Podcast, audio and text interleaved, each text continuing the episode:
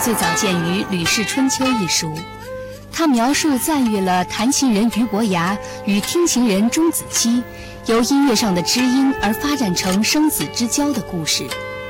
成语“高山流水”即出于这个典故。实际上，“高山流水”最初是两首古琴曲的名字。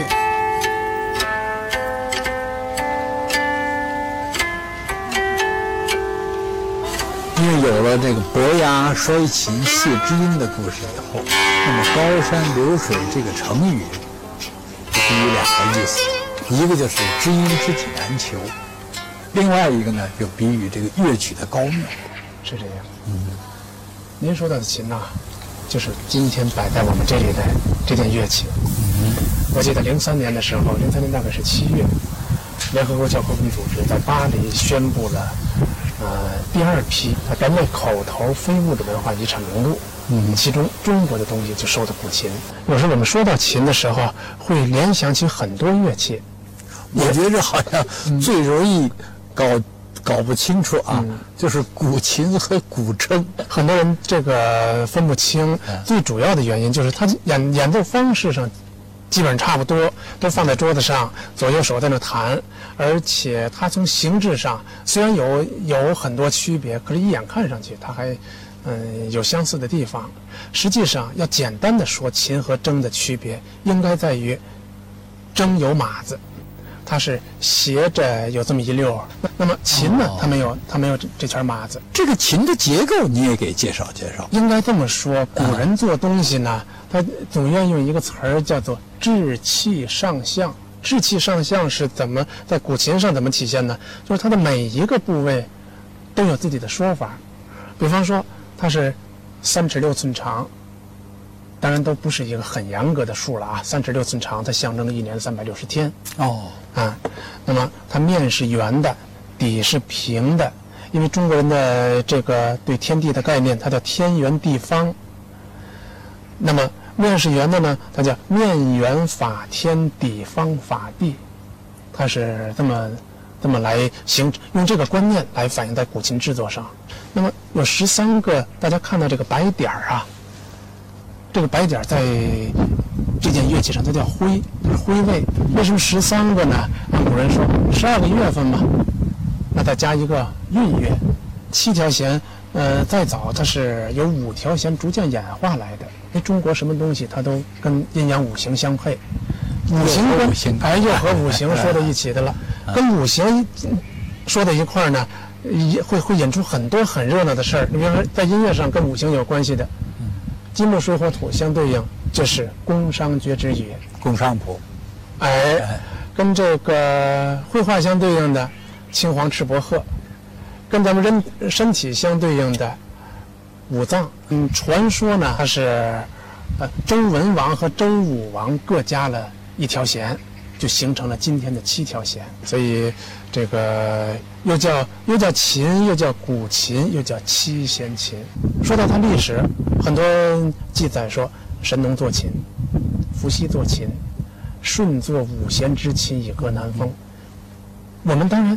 说到尧舜禹也好啊，黄帝，呃，炎帝也好啊，呃，有时我我们会说，那传说成分大，不可以妄信。但是由此说明秦的历史久远，有很多古诗，我说我只记得一句了，叫做“苗条淑女，琴瑟友之”。实际上大量出现古琴的记载，当然其他乐器也有很多，他记载了很多。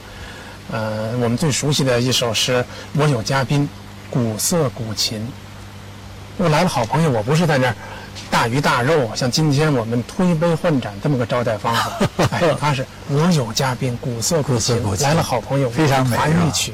由此说明琴的历史久远，那时候就已经很走入寻常百姓家的一个乐器了。距今三千年前，古琴已在华夏大地广为流传。历史上关于琴的传说也很多。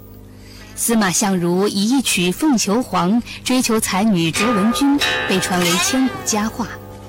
诸葛亮空城弹琴，退数万雄兵，展示了古琴的另一种力量。伯牙高山流水觅知音，更是脍炙人口。高山流水相传是伯牙所作，乐谱最早见于明代《神奇秘谱》，最初是一首曲子，主要表现高山流水，言仁者乐山，智者乐水之意。到了唐代，分为高山流水两曲，不分段数。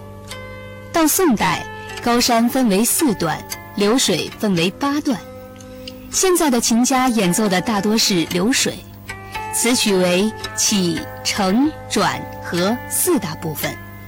先是幽涧低泉，清清冷冷的奇境，而后低泉水聚成丛丛潺潺的强流。以顽强的生命力穿过层峦叠嶂、暗礁险滩，汇成波涛翻滚的江海，最后归于平静。流水是一曲祖国壮丽山河的颂歌，形象生动，气势磅礴，听后使人心旷神怡，激起一种进取的精神，有着深远的哲学意境和丰富厚重的文化蕴含。诠释着中华民族传统山水文化的精髓。就有的人说呀，《高山流水》这首曲子呀，有天地之气韵，山水之风情。这个曲子是很了不起的一是是，在中国音乐史上，在中国文学史上，提到高山流水，那都是一个境界的代表。嗯，或者说。一个最典型意义的一个文化意象。一九七七年的时候，美国发射了一个卫星探测器啊，这上面收录了人类文化好多种精华，其中还有一首中国的乐曲，就是古琴曲《流水》。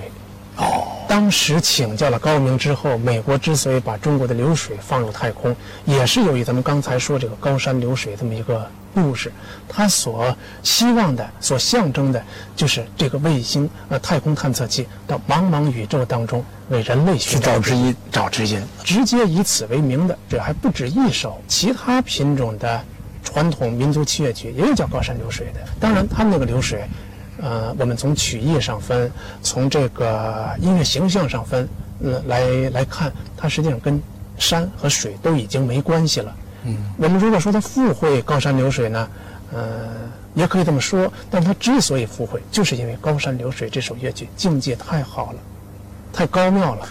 然后人们也愿意用这么一首乐曲作为跟朋友见面，表达一种崇敬，表达一种友谊。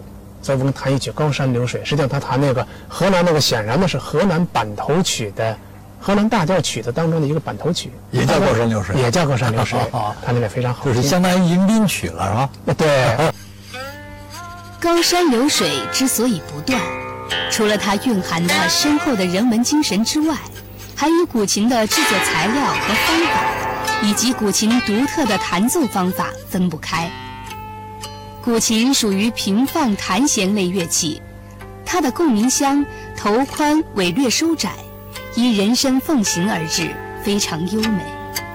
琴像天地万物，万物万事皆有阴阳，琴自然也是如此。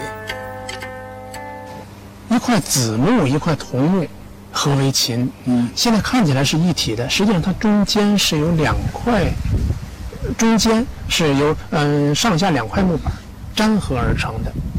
那么琴底呢，呃是紫木。属说是紫木，实际上属阴的木头，呃，材质比较硬的木头，有反射效果好的都能做琴底。琴面呢，它比较松、比较发散的作用的材质，比方说梧桐木，它比较松软，能够出声的，啊，它做琴。琴面是比较松软。对，琴底是比较琴底是稍微硬一点。对，这也合了中国的一阴一阳，底是 属阴，对。面是属阳，然后啊，它在这两个位置，呃，这叫凤爪，这叫龙池。爪就是也是池池水的那个那个爪字儿，嗯嗯，都是出音的。嗯，这边呢叫燕足，拴分别拴这七条弦的。这边叫琴枕，燕足拴过来，从龙吟这边过了这儿的月山到琴枕。哦，转一大圈对，调弦靠这儿。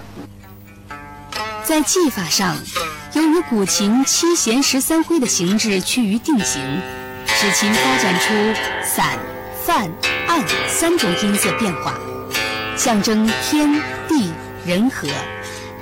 散音浑厚如珠，泛音玲珑剔透，暗音或虚或实，或清越明净，或沉浑洪亮，变化异常。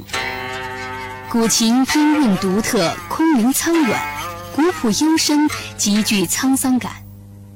所谓散，那就是，嗯、左手没有任何动作，右手弹空弦，这是散音。这叫散。哎，这叫散音。泛呢是右手拨琴弦的同时，左手在挥位的地方轻轻点，点完之后还立即离开，所出现，呃找好那个时间差就能出现那个泛音了。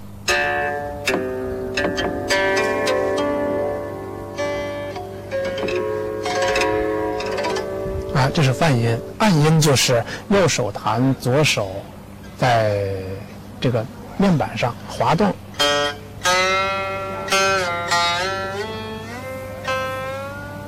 哦，散泛暗，散泛暗。音色是这三种。那从左右手指法呢，一般左手是所谓吟、挠、绰、注。吟、挠、绰、注就是呃左手这些手指的上下，或快慢，或它是指或是指快慢，或者指幅度的大小。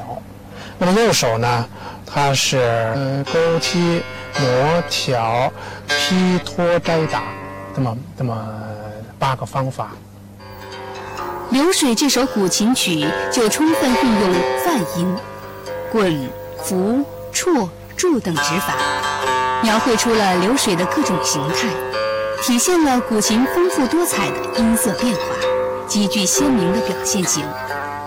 荀子在《劝学篇》中说：“桃花弹瑟时，连水里的鱼都要跃出水面倾听；伯牙弹琴时，正吃草料的马也仰首而听。”不仅高度评价了陶八和伯牙的演奏技术，也非常形象地描绘出古琴的魅力。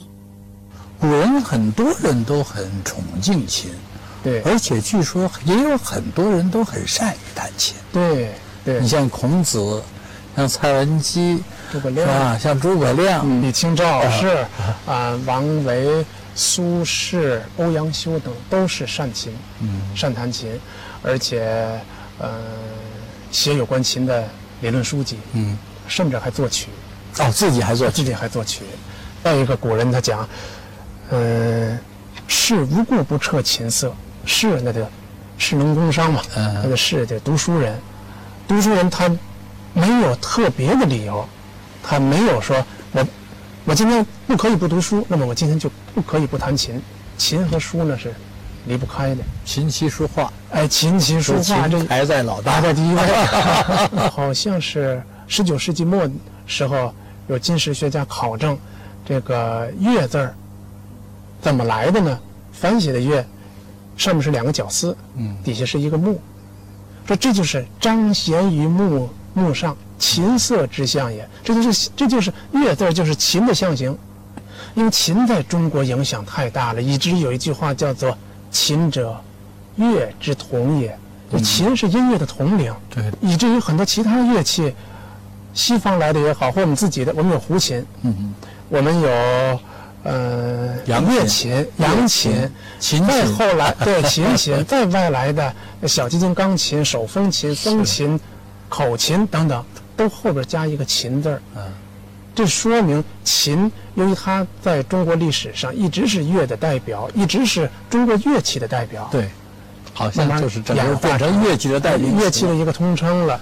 新进来什么乐器，无以明之，干脆后面缀个“琴”字儿来区别，它这是乐器，不是别的东西。